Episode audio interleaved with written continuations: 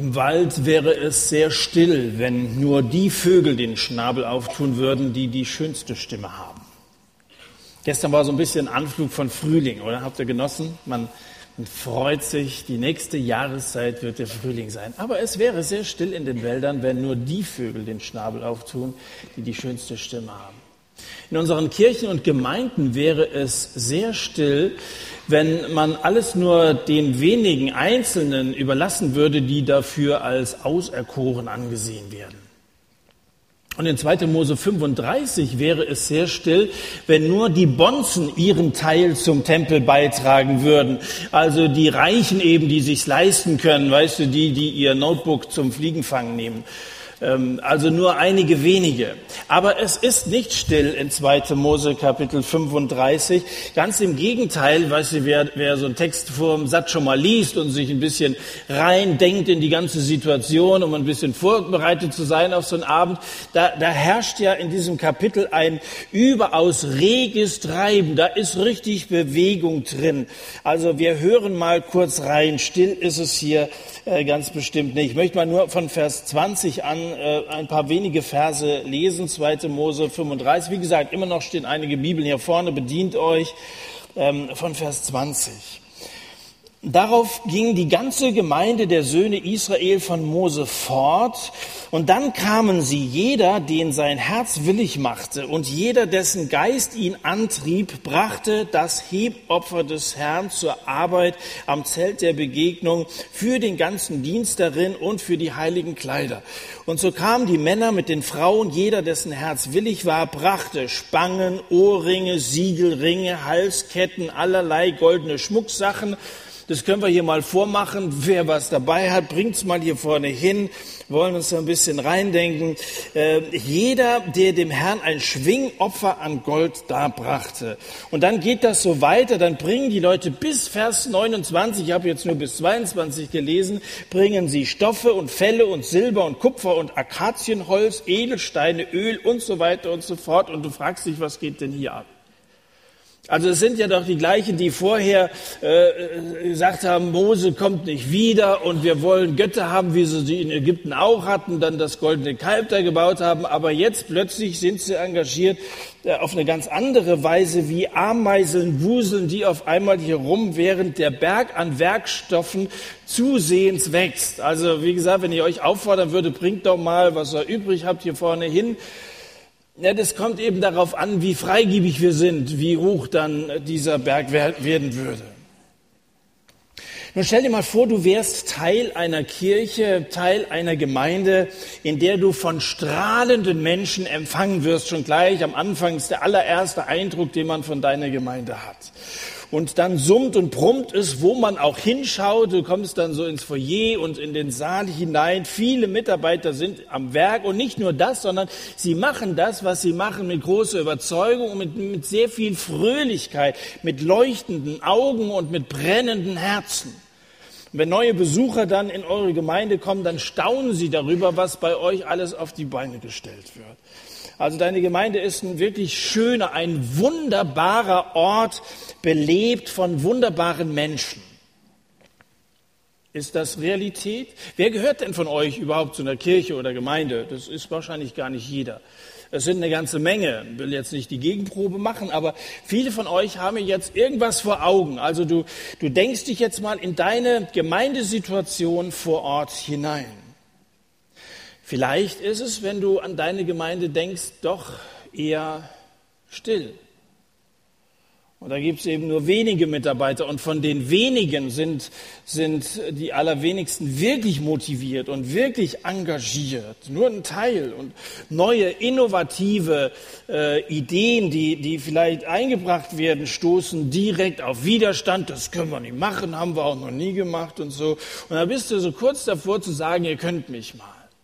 Das ist im Grunde genommen nicht unbedingt das Bild von Gemeinde, von dem du eigentlich träumst. Nun, ich hoffe sehr mit diesem Abend dem einen oder anderen, der ein bisschen frustriert ist im Blick auf seine Kirche und Gemeinde, Mut machen zu können, diesen Traum von begeisterten Mitarbeitern trotz des Alltagfrustes und trotz der Routine, die vielleicht da bei euch in der Kirche herrscht, äh, nicht aufzugeben, lebendig zu halten. Letzte Woche, als David Schulze hier gepredigt hat, ging es um das Thema Veränderung. Grunde genommen geht es heute Abend um das Thema Veränderung Teil 2. Es geht ja immer erst einmal um mich ganz persönlich, dann aber auch um, um mein Umfeld, das heißt auch um ein Kollektiv von Menschen, die, die Gott wichtig sind, sprich seiner Gemeinde. Und wenn sich Einzelne verändern, dann brauchen wir uns nicht zu wundern, wenn sich die ganze Gruppe irgendwann verändert, weil so eine Veränderung ja irgendwie wie eine Infektion wirkt, einer den anderen ansteckt mit Begeisterung. Sagt man, Begeisterung steckt an. Und das wünschte ich, dass man das in den Gemeinden auch so merkt. Und das Potenzial dazu, dass sich etwas verändert, das ist vorhanden. Das ist zum einen materielles äh, Potenzial und zum anderen ist das geistliches Potenzial. Materielle Gaben und geistliche Gaben stehen zur Verfügung. Und das ist im Grunde genommen das, was wir in den Kapiteln 35 und auch dem Anfang von Kapitel 36 so finden. Nun, früher bauten ja die Israeliten dem Pharao aus Strom und äh, aus Stroh und aus Lehm, äh, nicht aus Strom und aus Leh, sondern aus, aus Stroh und aus Lehm, äh, bauten sie ihm Vorratshäuser, dass er also alles, was er hatte an, an, an Plunder, was er nicht wusste, wohin damit, und so hat man es ins Vorratshaus gebracht. Da haben also die Israeliten sehr engagiert mitgebaut. Jetzt hier, das war ganz am Anfang von 2. Mose, äh, in, in Kapitel 1 schon. Und jetzt hier sammeln sie Material für die Wohnung Gottes, für, für das Heiligtum in der Wüste. Und bereiten alles vor, um Gott seine Möbelstücke herzustellen, genauso wie es dem Mose auf dem Berg diktiert worden ist. Da hatte Gott sehr genaue Vorstellungen gehabt und jetzt wird das Ganze umgesetzt. Zuletzt wird das Stiftszelt genäht und ausgestattet als die noch Sklaven waren in der Welt, Sklaven in Ägypten. Und letztendlich alle, die mal irgendwann zum Glauben an Jesus gekommen sind, waren mal weit weg von Jesus, waren in der Welt und waren letztendlich auch versklavt, versklavt von ihren eigenen Trieben, von der Sünde versklavt.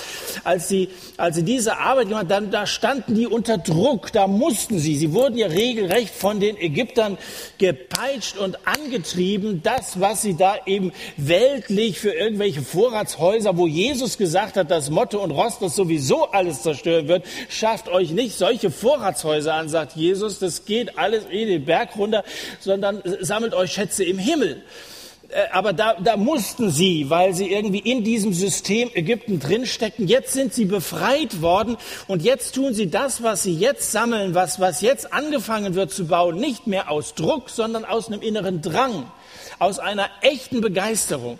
Und begeisterte Menschen erkennst du daran, dass sie selbst gewöhnliche Dinge mit einer außergewöhnlichen Freude tun. Das sind begeisterte Leute, der, deren Augen strahlen wirklich.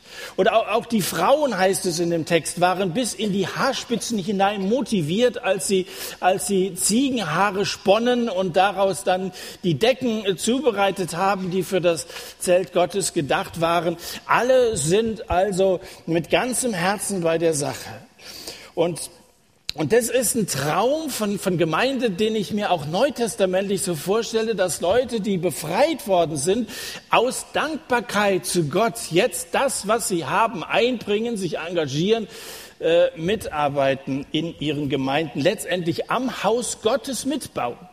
Denn das neutestamentliche Haus Gottes ist die Gemeinde, in der Jesus Christus sein Zuhause hat, mit, mit Brüdern und Schwestern im Glauben Gemeinschaft haben möchte, Woche für Woche. So, jetzt ist die Rede hier von einem Hebopfer. Jetzt äh, gibt es im Alten Testament natürlich so viele unterschiedliche Opfer, Brandopfer und Schlachtopfer und jetzt hier ein Hebopfer und da hast du nicht so die richtige Vorstellung, was das alles bedeutet, weil in eurem Gottesdienst vermute, vermute ich solche Opfergottesdienste nicht stattfinden, wo äh, Leute, also nicht Leute, aber Tiere geschlachtet werden und so. Äh, ein Hebopfer ist nicht eine, eine Art von Opfer, wie es auf einem Altar dargebracht wurde, sondern äh, es ist immer eine materielle Gabe. Also es ist etwas, was man bringt, was man Gott zur Verfügung stellt. Nicht ein Opfer, das geschlachtet wurde, sondern genau diese Materialien etwa, wie wir sie eben aufgezählt haben. Und du kannst Hebopfer in zwei Arten unterteilen.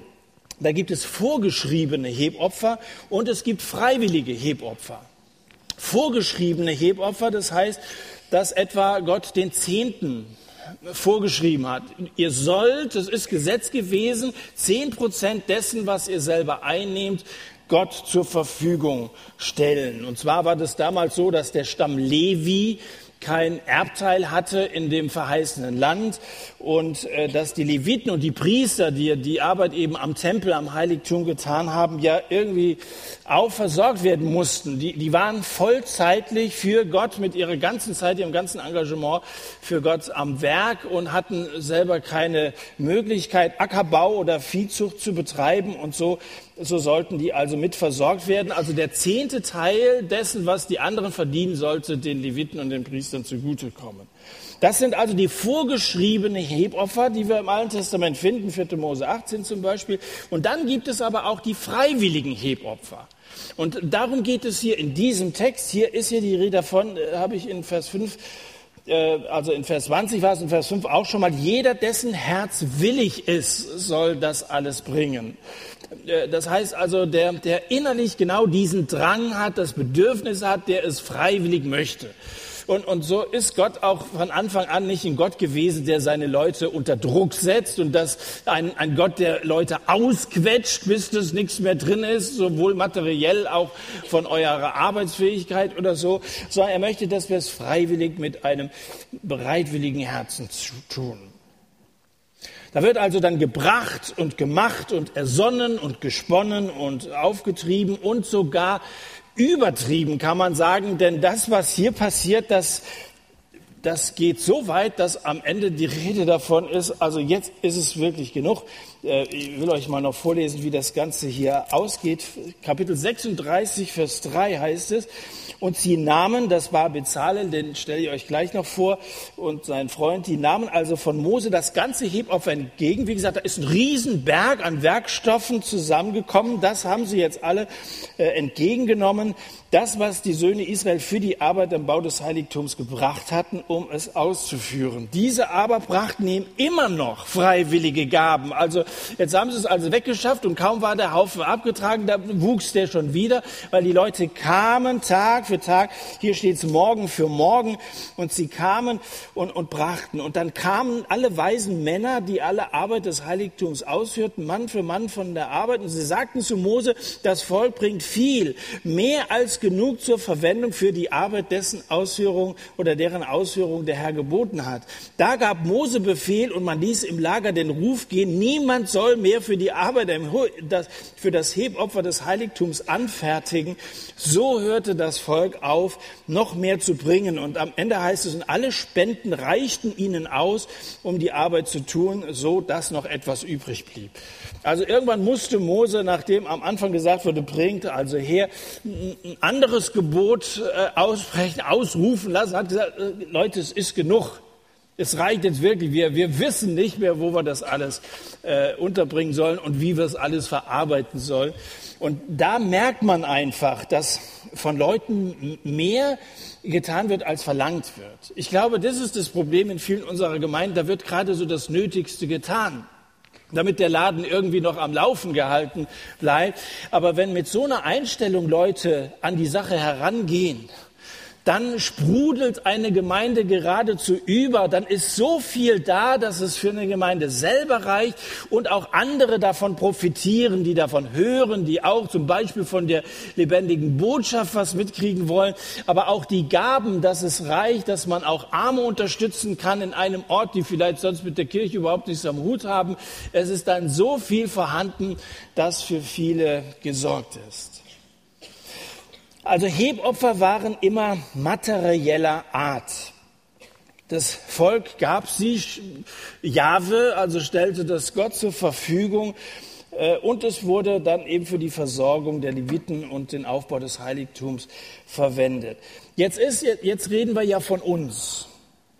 Was, was sollen wir jetzt uns in so eine alttestamentliche Geschichte reindenken, wenn wir also äh, in dem Sinne keine, keine Opfer mehr haben, auch kein Heiligtum und auch keine Leviten. Wir haben Leute in der Gemeinde, aber keine Leviten und, und Tempel nennen wir unsere Gemeinde normalerweise auch nicht. Äh, und, und von so einer Abgabepflicht des Zehnten steht im Neuen Testament auch nichts. Es steht zwar bemerkenswerterweise auf der letzten Seite des Alten Testamentes nochmal in Maleachi Kapitel 3. Ich habe den Eindruck, als wollte Gott es noch ins Neue Testament rüberrufen. Denkt dran, den Zehnten abzugeben. Es ist kein neutestamentliches Gebot, aber fast Fast wäre es Neue Testament, hätte man die Seiten ein bisschen früher, dann wäre es, wäre es gewesen. Und ich glaube, es ist auch kein schlechtes Prinzip dass äh, auch wir sagen, etwa zehn Prozent dessen, was ich einnehme, ob das jetzt als Auszubildender ist, ist natürlich nicht so viel, aber zehn Prozent ist ja immer der gleiche Anteil. Ob es dein Taschengeld ist oder ob es, wenn du dann äh, als Bankdirektor äh, Millionen verdienst im Jahr, äh, zehn Prozent ist das, was, was von, von Gottes Prinzipien her äh, in den Mosebüchern wie auch in Malachi so äh, seine Vorstellung war. Aber wenn du jetzt natürlich theologisch exakt argumentierst, das ist alttestamentliches Gesetz und wir lehren ja nicht Gesetz, dann liegst du natürlich richtig. Deswegen äh, gucken wir mal ins Neue Testament rein. Da steht in, 1, in 2. Korinther Kapitel 9, der Apostel Paulus schreibt hier, dies sage ich, sage ich euch, wer sparsam sät, sagt Paulus, der wird auch sparsam ernten. Mit anderen Worten, also wenn ihr, wenn ihr ganz bescheiden in der Gemeinde so einen kleinen Beitrag gebt, dann, dann wundert euch nicht darüber, wenn das Ergebnis auch sparsam, ärmlich oder sehr still ist. Und wisst ihr, es gibt viele in eurer Generation, aber auch in den, den äh, Generationen eurer Eltern, vielleicht sogar Großeltern, die eine große Unzufriedenheit an den Tag legen im Blick auf die Kirche und auf die Gemeinde. Und da wird sehr viel gemeckert. Wenn du aber fragst, was trägst du eigentlich dazu bei? Also was spendest du im Monat? Oder was, was äh, dein Engagement anbetrifft, was, was leistest du in der Gemeinde? Da fragt man besser nicht, weil das Ergebnis oft sehr ärmlich aussieht. Und das ist das, was Paulus sagt. Also es ist ja kein Wunder, wer sparsam sät, wer nicht bereit ist, auch ein bisschen was dazu beizutragen, muss sich über das Ergebnis nicht wundern. Und, und dann sagt er umgekehrt, wer segensreich sät, der wird auch segensreich ernten. Jeder gebe, und jetzt geht es hier durchaus um das Geben, jeder gebe, wie er sich in seinem Herzen vorgenommen hat, nichts aus Verdruss, das heißt nicht mit Bedauern, dass ich also Zähne knirschen, äh, weißt du, wenn die Rohre vorhin hier durch die Reihe gehen, ob du von deinem Nachbarn Zähne knirschen gehört hast, dann war es mit Verdruss. Äh, also äh, hier ist gemeint nicht mit Bedauern, dass du, hier, sondern er sagt nicht aus Zwang, sondern einen fröhlichen Geber hat Gott gern. Und wenn du so ein Kichern vorhin, als die Beutelstange da, dieses Rohr an dir vorbeigegangen ist, äh, dann war das ein fröhlicher Geber, der neben dir äh, da etwas eingeworfen hat, einen fröhlichen Geber hat Gott gern. Und das ist genau das Thema hier in diesem Kapitel. Nicht der vorgeschriebene Zehnte, sondern ein fröhliches, freiwilliges Hebopfer. Es gibt die vorgeschriebenen Hebopfer, aber hier geht es um das freiwillige Hebopfer. So, wenn man jetzt über das Thema Freigebigkeit predigt, gerät man natürlich schnell in Verdacht, dass man irgendwie eine Spendenbereitschaft für den eigenen Club wecken will. Äh, das, das will ich nicht. Es geht uns hier im Satz sehr gut. Und ich sage euch offen, wir kriegen mehr äh, durch die Kollekten, die hier zusammengelegt werden, als wir brauchen. Und deswegen geben wir auch ständig etwas ab. Und ich würde euch schon auffordern, wenn ihr eine Idee habt, wenn ihr sagt, es gibt hier in meinem Umfeld bedürftige Leute oder ich habe von, von einem Missionswerk gehört, da, da sind die Spenden dramatisch zurückgegangen und die können gewisse Dinge nicht mehr machen, weil, weil kein Geld mehr da ist, dann teilt uns das ruhig mit. Also das, was wir sammeln, wollen wir auch nicht horten. Wir wollen da auch kein, keine Vorratshäuser bauen, sondern wir wollen das weitergeben. Wir, wir sind hier in der FEG Dillenburg zu einer äh, ganz, ganz bescheidenen Miete. Das, was wir für einen eigenen Bedarf brauchen, das investieren wir so in die Technik und, und da gibt es immer wieder irgendwie gewisse Neuerungen und Anschaffungen. Aber das das Allermeiste geben wir ab. Also darum geht es mir sicher nicht, dass ich jetzt hier denke, wir müssten mal wieder über das Thema reden, damit die, die Spendenbereitschaft bei euch größer würde. Das, was ich sage, sage ich vielmehr im Blick auf deine Gemeinde. Darüber reden wir. Wir sind ja hier nicht Gemeinde sondern ihr habt vor Ort, da wo du wohnst, irgendwo im Land-Dill-Kreis, Westerwald, Siegerland, wo kommt denn ihr alle her? Da gibt es ja bibeltreue Gemeinden, äh, wo, wo ihr irgendwo eure Heimat habt und wo auch äh, gesammelt wird und wo Beiträge zusammengelegt wird. Im Blick auf die Situation zu Hause meine ich das. Im Blick auf Mission meine ich das. Und im Blick auf die Armen meine ich das, die es bei uns im Land gibt und die es weltweit erst recht gibt. Leute, die nicht wissen, was sie morgen oder nächste Woche essen soll oder wo sie schlafen sollen. Und da sind wir Christen gefragt und deswegen sage ich das im Blick auf dein und unser Verhalten. Vielleicht fragst du, was will Gott mit Geld? Nun, das Hebopfer ist zum Beispiel, was deine Gemeinde betrifft, äh, notwendig, damit äh, die Kirche geheizt wird. Also es kann ja keine schöne, warme, herzliche Atmosphäre zusammenkommen, wenn die Leute so frieren, dass sie beim Abendmahl mit den Lippen am Kelch festkleben oder so. So, oder was die Ausstattung des Raumes, man will sich ja doch ein bisschen zu Hause, wo, ist ja interessant, dass wir unsere Häuser zu Hause oft so schön auszustatten wissen. Da ist also alles mit Fußbodenheizung wunderbar und, und äh, Deko da, Firma Kretz in, in Mandabache wird schön, aber in den Gemeindehäusern sieht es oft so karg aus. Und so, warum ist das eigentlich so? Äh, also wir sollten hier einfach auch von dem, was wir haben, hier ist ja ist Gold und Edelsteine. Natürlich hat das alles irgendwie auch eine geistliche Bedeutung, wie das Haus Gottes ausgestattet werden sollte, aber es war eben auch schön und es war sehr bunt. Äh, diese Teppiche zum Beispiel am Eingang. Ähm, und dann, dann natürlich auch, damit die Botschaft Gottes verbreitet werden kann.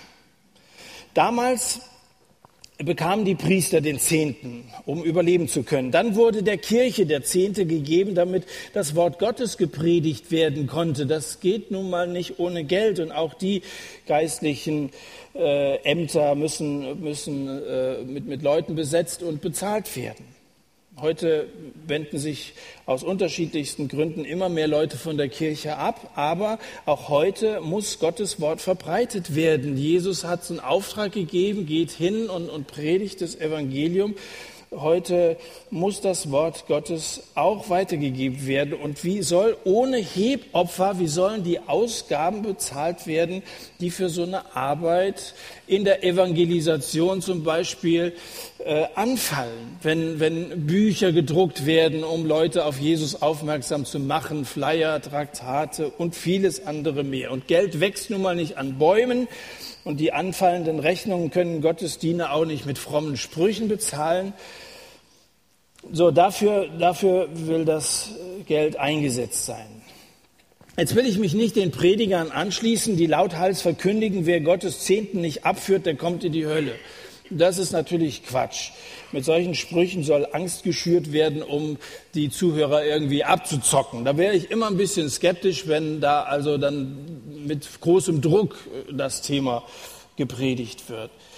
Paulus hatte den Korinthern zuvor im ersten Korintherbrief geschrieben in Kapitel 16.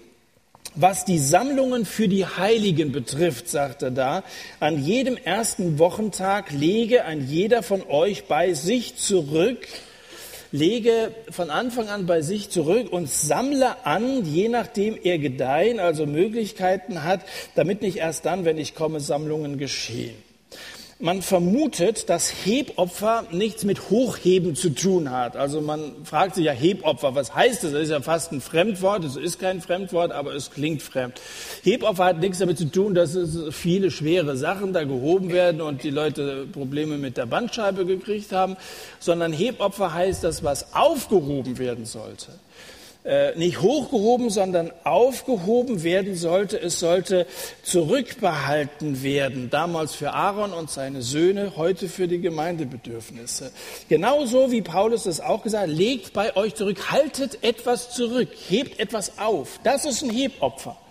Und somit würde ich durchaus sagen, dass Hebopfer auch neutestamentlich ist. Paulus sagt, hebt etwas auf, Hebopfer ist vielleicht ein fremder Begriff, aber wir könnten den ja hier ohne weiteres mal einführen und dann, dass der Boas nicht sagt, die Rohre gehen rum, Aktion volles Rohr oder so, sondern dass wir sagen, äh, wir legen jetzt unser Hebopfer zusammen. Gut, die zum ersten Mal da sind, werden sie fragen, was ist ein Hebopfer? Aber wenn du jetzt heute Abend gut zugehört hast, kannst du es ihnen ja erklären. Ist ja immer gut, wenn man über die Dinge dann auch miteinander ins Gespräch kommt. Wenn wir was unseren Besitz angeht und wir sind reich. Vielleicht sagst du, ja, ich aber nicht, aber also im Vergleich zu denen in der Welt, die eben keinen Kühlschrank, geschweige denn irgendwas im Kühlschrank drin haben und so weiter. Wir sind alle miteinander reich. Und, und wenn wir dann eben nur an uns und an unsere Bedürfnisse denken und dann für, für CDs und, und, und Spiele und so unser Geld ausgeben, ähm, dann müssen wir uns eigentlich gefallen lassen, dass Gott uns vorwirft, wie damals Israel auch schon, darf ein Mensch Gott berauben? Das steht in Malachi Kapitel, darf ein Mensch Gott berauben? Ja, ihr beraubt mich, sagt, sagt Gott. Denn ihr sagt, worin haben wir dich beraubt? Das ist vielleicht genau die Frage, die du dir gerade stellst. Worin haben wir Gott beraubt? Und dann sagt Gott im Zehnten und im Hebopfer. Wenn wir also klammern an dem, was wir im Geldbeutel haben oder was auf unserem Konto liegt, dann berauben wir letztendlich Gott. Sagt Gott, worin er sagt, im Zehnten und im Hebopfer habt ihr mich beraubt. Wenn aber umgekehrt jemand von seinem Besitz abgibt, dann tauschst du diesen Besitz gegen Segen. Du gibst etwas von dem, du gibst deinen Zehnten und du bekommst dafür Segen und sammeln uns Schätze im Himmel. Nicht auf der Erde, das vergeht sowieso, Rost und Motte und so weiter. Das ist alles nicht krisenfest, was wir hier sammeln. Äh, und Rost äh, schon gar nicht sondern es, es ist im Himmel gut angelegt. Bringt den ganzen Zehnten, geht es dann weiter in Malachi Kapitel 3, Vers 10. Das ist, wie gesagt, das letzte Kapitel im Alten Testament. Das ruft uns Gott so ins Neue Testament rüber. Bringt den ganzen Zehnten, prüft mich doch darin, ob ich euch nicht Fenster des Himmels öffnen und euch Segen ausgießen werde bis zum Übermaß. Probier es doch einfach mal auf. Gott sagt, prüft mich doch darin. Gebt mir großzügig ab und prüft mich darin, ob ich mein Wort halte und euch segnen werde. Das ist doch mal ein interessanter Test. Setz dich mal zu Hause hin und rechne mal aus, wie viel 10% sind von dem, was du monatlich nimmst, einnimmst. Und gib einfach mal diesen Zehnten ganz bewusst, meinetwegen auf den Pfennig genau, auf den Cent genau, gib das mal ab. In der Silvesternacht in unserer Gemeinde starb Tante Hedwig. Alle haben sie Tante Hedwig genannt. Sie ist 91 geworden. Sie ist so still gestorben, wie sie gelebt hat. Man weiß noch nicht mal genau, ob ihr Todesjahr 2014 äh, oder 15 war. Äh, man hat sie, nachdem die ganze Böllerei vorbei war, in ihrem Bett gefunden. Sie war heimgegangen.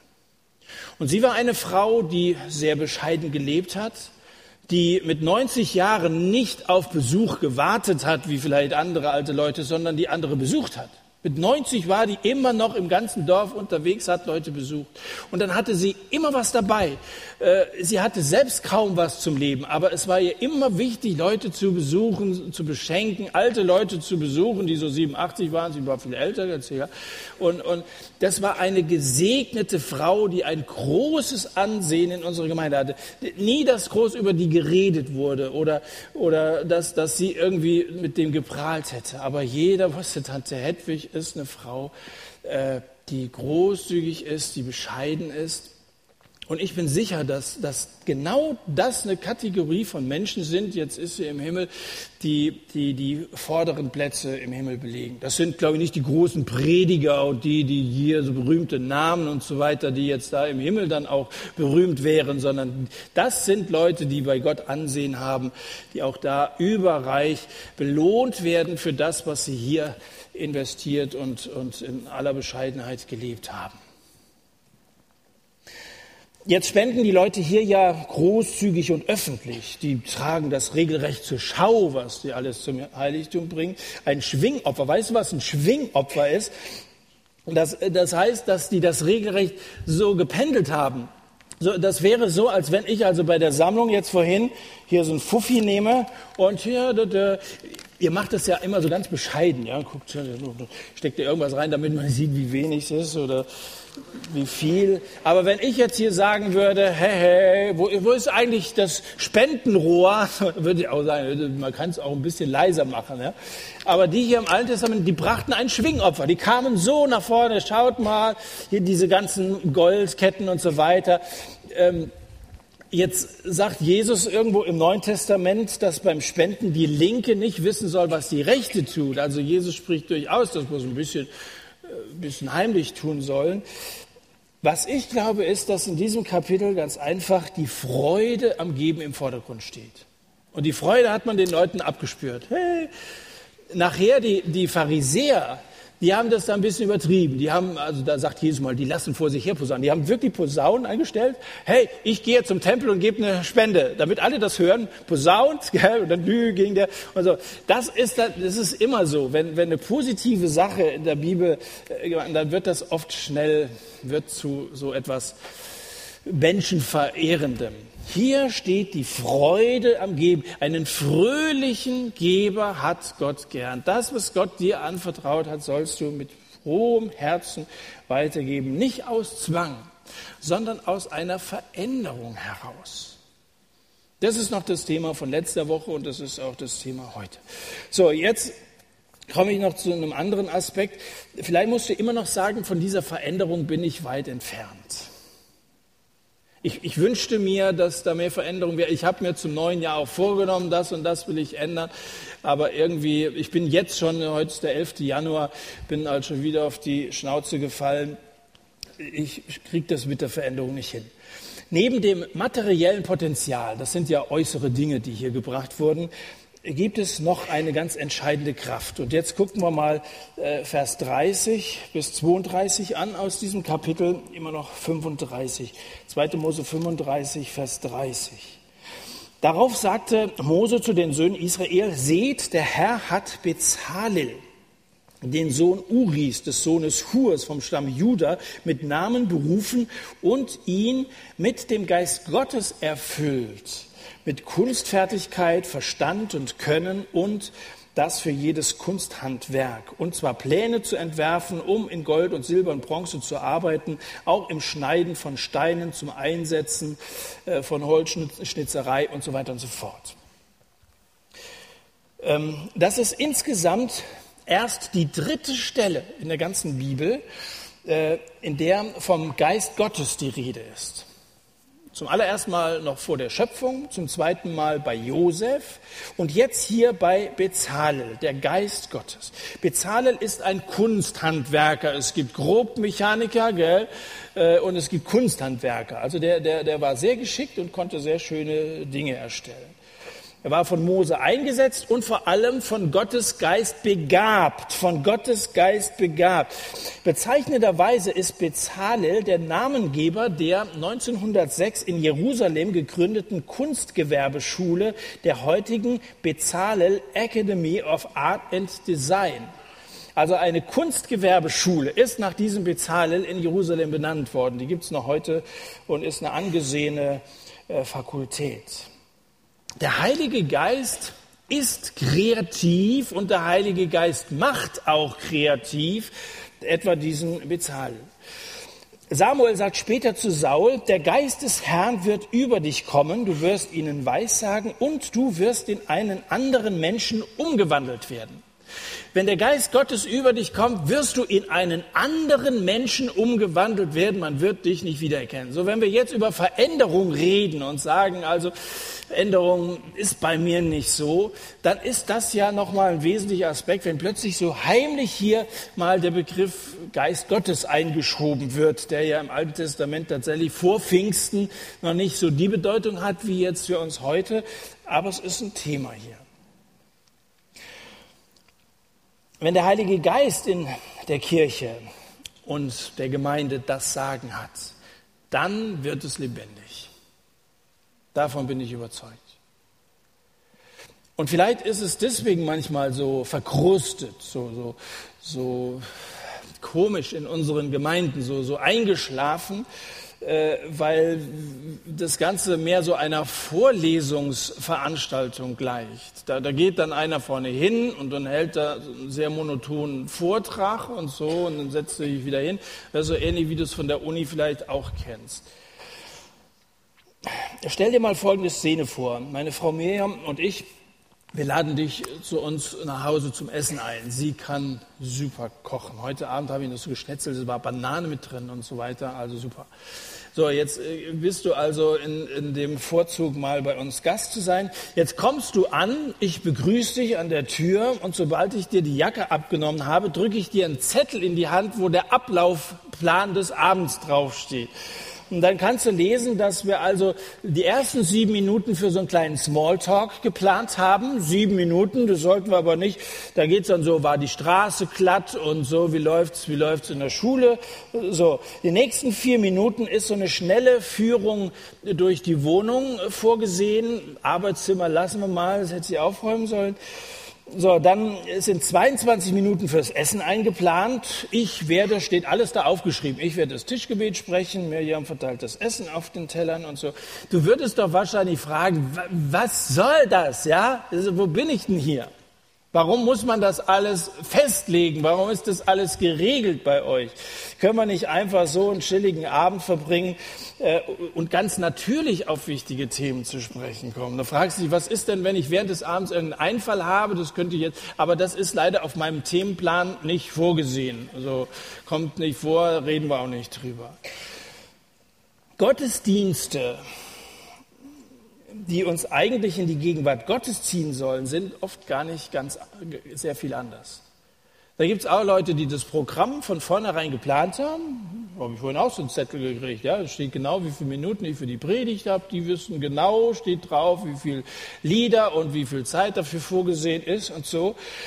Ähm, Spontanität, dass der Heilige Geist leitet und dass der Heilige Geist auf einmal eine Idee hat, uns irgendwie vielleicht doch anders zu führen, als wir es geplant haben, das ist manchmal aufgrund des geregelten Ablaufes überhaupt nicht möglich. Da wird der Heilige Geist manchmal, befürchte ich, oder ich stelle es mal als Frage, so ein bisschen an den, an den Rand gedrückt. Eine strikt eingehaltene Gottesdienstordnung war noch nie Garant für Erweckung für, für echte Belebung in der Gemeinde. Jetzt versteht mich nicht falsch, ich will jetzt hier nicht für Chaos und für Durcheinander plädieren, dass man überhaupt nichts mehr plant. Das muss ich nicht unbedingt widersprechen. Ich sage auch nicht, dass es irgendwie schon gehen wird oder so, aber ich lese hier, dass Bezalel mit dem Heiligen Geist erfüllt war, was heißt, dass wir nicht unabhängig sind von Gott. Dass der also nicht einfach so angefangen hat, darum zu werkeln nach seinen Plänen, sondern dass es nach Gottes Plänen mit dem Heiligen Geist ausgestattet umgesetzt hat. Das heißt, wir brauchen immer den Kontakt zum Chefplaner. Er, Gott selber, ist in uns durch den Heiligen Geist.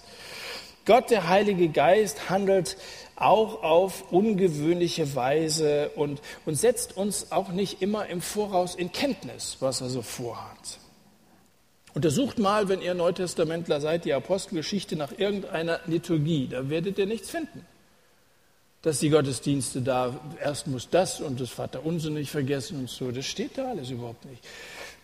Dafür wirst du Menschen finden, die sehr spontan, gehorsam sind und vom, vom frischen Wind des Heiligen Geistes geleitet werden. Wie so ein Segelboot, das die Segel setzt, der Heilige Geist bläst da rein und führt sie dahin, wo sie haben will.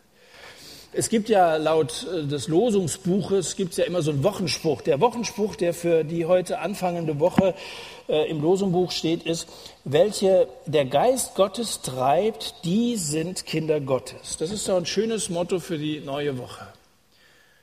Lass dich vom Heiligen Geist treiben. Nicht nur im Gottesdienst, sondern auch in deinem Alltag. Die, die der Heilige Geist treibt, die sind Kinder Gottes. Und ich glaube, man spürt es solchen Leuten auch an. Die sind ein bisschen spontaner als andere, die sind ein bisschen weiser als andere, die sind ein bisschen freundlicher als andere, die sind ein bisschen mehr mit Gott verbunden als andere. Man, man spürt es, ob da einer mit heiligem Geist redet oder ob da einer dummes Zeug schwätzt. Das ist ein deutlicher Unterschied, aber das, das spürst du auch an ihrem ganzen Wesen. Von Bezahlen heißt es auch, dass ihm die Gabe zu unterweisen ins Herz gelegt worden ist. Kapitel 35, 34. Ihm und Oholiab, dem Sohn des Asamach, also falls du die mal im Himmel triffst, äh, hast du den Namen hier zumindest schon mal, vom Stamm Dan. In einem Gottesdienst in Wales war ein Prediger namens John Ellis eingeladen. Die Leute warteten, weil das ein bekannt war als ein vollmächtiger Prediger. Und dann gab es dann so, so, eine Art Prophetenstübchen da in, in der Kirche und dann hat man jemanden geschickt, um ihn zu holen. Und dann kam der Mann zurück und sagte, ich hörte ihn mit jemandem sprechen und da wollte ich nicht stören. Da haben sie zu ihm gesagt, dann geh noch mal hin und klopf mal an. Dann ging er hin und dann kam er zurück, sagte, ich habe ihn immer noch sprechen gehört und er sagte, ich werde nicht gehen, es sei denn, du kommst mit. Und wenige Minuten später kam John Ellis und derjenige, mit dem er gesprochen hatte, er kam mit ihm, obwohl niemand ihn sah. Die Leute erwartete hier eine machtvolle Predigt. Dieser Unsichtbare war der Heilige Geist. Und mich erinnert das ein bisschen an Mose, was wir im alten Jahr, im letzten Satz hier gesagt haben, Kapitel 33, wo er in Vers 15 sagt, wenn dein Angesicht nicht mitgeht, dann führe uns nicht von hier hinauf. Wenn du nicht mit uns gehst, dann, dann will ich auch nicht gehen. Achtet darauf, dass ihr immer so mit dem Geist Gottes erfüllt seid, dass der euch auch begleiten kann, wohin ihr auch immer geht. Wo willst du diese Woche alles hingehen? Gehst du in der Schule? Ferien sind vorbei für die Schüler. Weißt du, wo du sonst vorhast, noch hinzugehen, geh so, dass der Heilige Geist mitgehen kann. Geh dahin, dass er mitgehen kann. Geh in dieser Gesinnung der Erwartung. Mach dein Herz offen, empfänglich für ihn, dass er, wenn du Christ bist, dich ganz ausfüllt. Denn so viele vom Geist Gottes geleitet sind, das sind Kinder Gottes. Es mag ja sein, dass du nie in die Verlegenheit kommst, eine Predigt zu halten, so einen Gottesdienst zu leiten. Im Epheserbrief heißt es, dass er die einen als Apostel, andere als Propheten gegeben hat, dann als Evangelisten, Hirten und Lehrer. Das sind schon ganz unterschiedliche Gaben, die Gott durch den Heiligen Geist seinen Leuten gegeben hat. Niemand ist Libero und Torwart und Stürmer in einem. Niemand hat alle diese Gaben, jetzt mal von Manuel Neuer abgesehen. Aber äh, Normalerweise ist man spezialisiert, auch in den Gaben ist das so. Und so, so hoffe ich, dass die Evangelisten auf der Straße sind und dass die Hirten in den Häusern der Gläubigen sind und dass die Lehrer am Schreibtisch sitzen und das Wort Gottes studieren, um das weiterzugeben. Petrus sagt, dass jeder mindestens eine Geistesgabe bekommen hat. So wie jeder eine Gabe hat, so dient da miteinander. Und dann sagt er davon, dass wir reden sollen und dass wir dienen sollen. Das heißt, es gibt redende Gaben und es gibt dienende Gaben. Es gibt, es gibt Gaben, die so in der Predigt eingesetzt werden, aber es gibt auch die, die hier hinterher einen Staubsauger schwingen und, und in diesen dienenden Gaben oder bei der Technik, die Nadine sitzt noch da oben, gleich gibt sie mir, wenn ich noch länger mache, darunter, äh, sich da einsetzen. Das Leben der Gemeinde besteht auch nicht nur aus Worten, ähm, sondern auch aus all diesen anderen Gaben. Ich komme zum Schluss und komme am Ende nochmal auf den Anfang. Falls du eine Bibel auf dem Schoß liegen hast, ist dir aufgefallen, dass ich über die ersten zwei, drei Verse überhaupt nichts gesagt habe. Das Kapitel beginnt nämlich, und Mose versammelte die ganze Gemeinde der Söhne Israel und sagte zu ihnen, dies sind die Worte, die der Herr zu tun geboten hat. Sechs Tage soll man seine Arbeit verrichten, aber am siebten Tag, der soll euch heilig sein. Er ist euch ein ganz feierlicher Sabbat für den Herrn.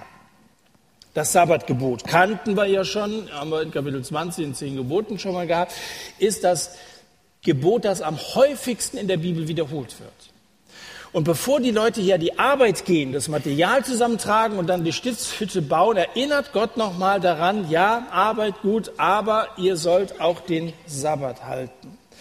Ihr sollt den Sabbat heiligen. Heiligen heißt etwas aussondern, etwas beiseite nehmen. Nun gibt es ausgesonderte Gaben, Geldgaben und Geistesgaben. Es gibt heilige, ausgesonderte Menschen und es gibt in der Woche einen ausgesonderten Tag und dieser Tag gehört Gott. Es geht ja nicht um Veränderungen, zum Beispiel in unserem Spendenverhalten. Darum geht es mir heute Abend nicht, sondern es geht um Veränderung. Verstehst du? Es geht nicht um Veränderungen, dass du hier weggehst und sagst, ich muss das und das und das alles verändern. Es geht um Veränderung. Und diese Veränderung geschieht in der Gegenwart Gottes. Und das haben wir letzte Woche gehört. Als Mose in der Gegenwart Gottes mit Gott Gemeinschaft äh, suchte, wurde sein Gesicht verändert. Dann fing er an zu strahlen.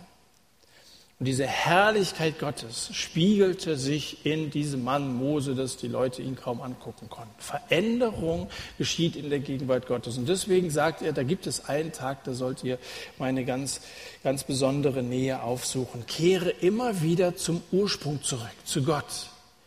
Nicht, dass wir jetzt sagen, wir müssen unsere Gemeinden umkrempeln und so weiter. Ihr seid eine Generation, die, die morgen Verantwortung haben in den Gemeinden und deswegen gebe ich euch sowas mit. Äh, aber es geht nicht um Aktionismus, sondern ich wünschte, dass Leute in die Gemeinden gehen, die strahlen von ihrer ganzen Persönlichkeit, weil sie wie John Ellis sagen, das mache ich nicht, es sei denn, du gehst mit. Und diese Gemeinschaft holst du dir am Sabbat, holst du dir in der engsten Gemeinschaft mit Gott. Nimm dir Sonntagszeit, über ihn nachzudenken, auf ihn zu hören und mit ihm zu reden, ihn anzubeten. Am Sonntag ist große Chefbesprechung. Du magst die Woche über vielleicht nicht allzu viel Zeit haben, der Bibel zu lesen, zu beten. Deswegen brauchst du am Sonntag die große Chefbesprechung. Da kommen alle seine Mitarbeiter vor Gott. Und dann wird gemeinsam auf sein Wort gehört, es wird gefeiert. Ich weiß, dass das in manchen Gemeinden schwer vorstellbar ist. Aber gib diesen Gedanken nicht auf, diesen Wunsch, diesen Traum. Bist du Christ? Gehörst du zu einer Gemeinde? Wenn nicht, dann komm ruhig nachher mal nach vorne. Wir wollen gerne vermitteln. Es, es gibt hier unzählige bibeltreue Gemeinden, die wir empfehlen können. Wir wollen gerne vermitteln, dass du irgendwo in der Gemeinde ein Zuhause findest. Wenn du schon zu einer Gemeinde gehörst, dann trag dazu bei, dass es da nicht still ist, weil nur einige wenige Vögel singen. Ähm, ich wünschte mir diese sprudelnden Gemeinden vor Ort, dass überall ganz viele zusammenkommen, dass angebaut werden muss, weil Leute am Mast zum Glauben kommen an Jesus. Von diesem Zeugnis der Christen ähm, ausgelöst. Du kannst zu so einem regen Treiben um das Heiligtum, wie hier in 2. Mose 35 beitragen, indem du erstens, jetzt gebe ich dir abschließend noch ein paar ganz knappe Tipps mit, erstens selber ein heiliges Leben führst. Kein Mensch ist vollkommen und du brauchst erst einmal Veränderung. Wenn du Sünde in deinem Leben entdeckst, dann, dann sei ganz ehrlich, bestimm mal, wo du stehst und dann suche Reinigung. Jesus ist für deine Sünden gestorben. Er will dir vergeben, will neuen Menschen aus dir machen und mach einen Neuanfang. Am besten noch heute Abend. Und dann lebe so, dass der Heilige Geist mitgehen kann. Das zweite, nimm aktiv am Dienst teil. Damit ist gemeint, dass du mal so aus der Zuschauerrolle raustrittst, aus dieser kritisierenden, skeptischen Haltung in deiner Gemeinde, einfach mal aufs Spielfeld kommst und das heißt konkret, dass du ein treuer Anbetung bist, wenn gemeinsam Gottesdienst gefeiert, dass du dabei bist und zwar mit ganzem Herzen, dass du aktiv bei einer Kleingruppe mitmachst. Lass dir von Gott deine Gaben zeigen und diene ihm mit deinen Gaben. Das dritte, äh, gib dein Hebopfer. Nicht unbedingt hier im Satt. Stelle deinen materiellen Beitrag irgendwie und irgendwo Gott zur Verfügung. Sei ein großzügiger, fröhlicher Geber. Und schließlich das letzte, das vierte, führe einen evangelistischen Lebensstil. Gebrauch deine Gaben, deine einzigartige Persönlichkeit, um tiefer gehende Beziehungen zu Leuten zu suchen, die Jesus noch nicht kennen. Habt ihr darin nachgelassen? Es gab Zeiten hier im Satt, wo das, wo das stark war wo ich immer wieder hörte, hier werden Leute mitgeschleppt, die überhaupt nichts mit Kirche und Gemeinde zu tun haben. Die kennen wir aus der, aus der Schule und so und hätten nie gedacht, dass die zu sowas hinkommen. Mittlerweile, wenn ich vorhin gefragt habe, wer gehört zu einer Kirche, das ist ja der aller, allergrößte Teil. Ich glaube, der Anteil derer, die, ich glaube, vielleicht hat es momentan mit den Themen zu tun, dass du sagst, ja, zweite Mose, ein bisschen schwierig für meine Freunde. Mag auch sein. Also heute Abend auch ein Thema, was vorwiegend die Gläubigen angesprochen hat. Jetzt haben wir nächste und übernächste Woche zweite Mose dann abgeschlossen. Dann geht's wieder ins Lukas-Evangelium nimm dir das wieder neu vor, schlepp Leute mit, wir haben ja noch Platz.